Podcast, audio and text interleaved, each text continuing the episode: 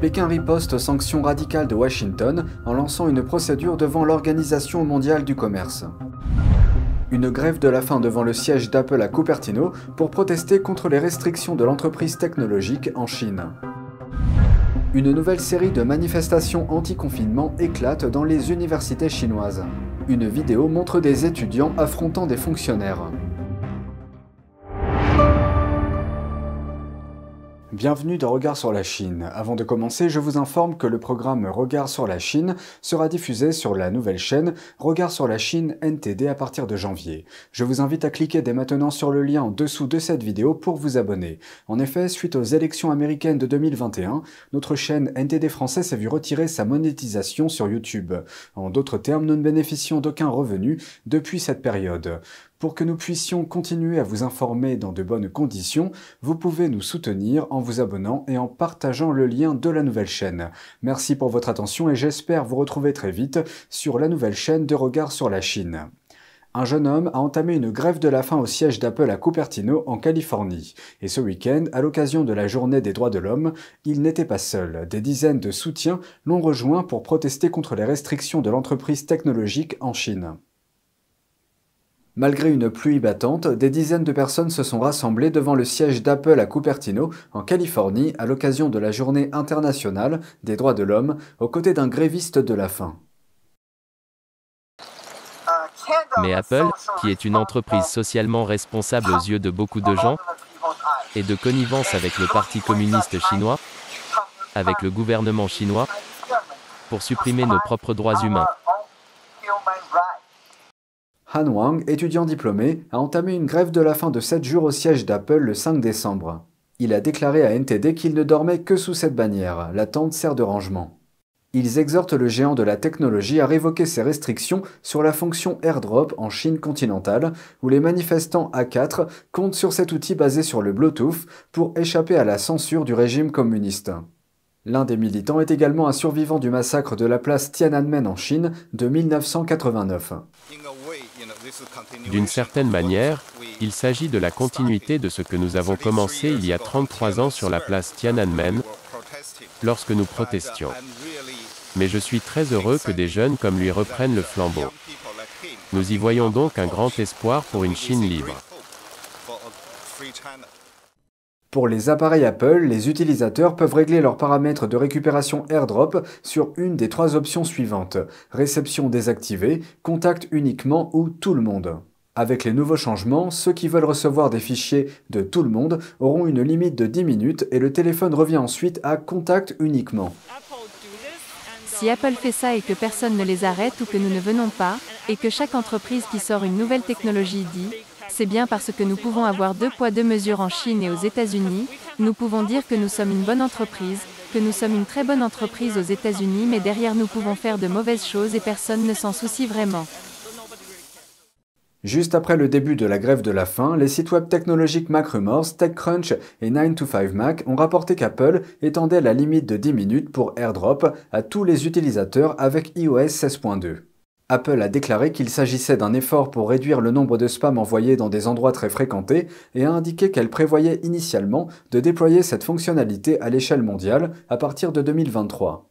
Mais Apple n'a pas répondu à la question de savoir pourquoi elle a choisi la Chine continentale pour être le premier pays avec des restrictions sur l'airdrop. NTD a contacté Apple pour obtenir des commentaires.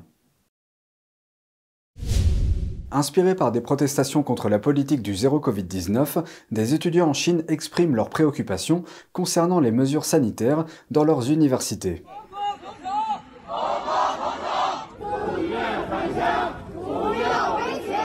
Ils prennent pour cible la politique de prévention de l'université. Selon cette politique, les diplômés en médecine qui sont testés positifs au Covid-19 ne sont pas autorisés à prendre un jour de congé. Et s'ils le font, ils perdront de l'argent. Les étudiants diplômés de ces universités gagnent en moyenne moins de 200 euros par mois, alors que les membres du corps enseignant sont payés 8 fois plus. Quant aux étudiants de premier cycle, ils demandent la permission de rentrer chez eux. Cela est dû à la poursuite des tests de dépistage sur le campus et au manque de fournitures dans certains dortoirs. Des violences ont éclaté dans une autre université médicale du sud-ouest de la Chine. Des étudiants ont protesté contre les écoles qui ne les payaient pas ou ne fournissaient pas de masques. Au même moment, en Chine, les craintes pour la sécurité des étudiants manifestants augmentent avec les arrestations. La semaine dernière, la police a arrêté une résidente de Guangzhou accusée de provoquer des troubles. Elle avait pris part à des rassemblements contre les mesures sanitaires dans la ville le mois dernier. Et un artiste de l'Est de la Chine a été arrêté par la police pour la même raison. Il avait peint et publié sur Twitter le portrait d'un célèbre manifestant contre les confinements en Chine. Ce manifestant, surnommé l'homme du pont, avait accroché une banderole de protestation à un pont de Pékin en octobre. Il a appelé au retrait du leader communiste chinois Xi Jinping. Une importante application de traçage des contacts en Chine est mise hors ligne. C'est un grand pas vers la levée des politiques sanitaires liées au Covid-19. Mais cela était loin d'être la seule méthode utilisée pendant la pandémie. L'application a été lancée en février 2020, presque immédiatement après le déclenchement de la pandémie à Wuhan, en Chine. Fonctionnant avec les smartphones, l'application peut retracer les endroits où le propriétaire du téléphone s'est rendu au cours des 7 à 14 derniers jours. Lorsqu'un utilisateur de l'application entre dans une zone désignée par les autorités comme présentant un risque élevé d'infection, l'application fait passer la couleur du statut de l'utilisateur du vert au jaune ou au rouge. Ces deux couleurs limitent l'accès du propriétaire du téléphone aux espaces publics et aux transports.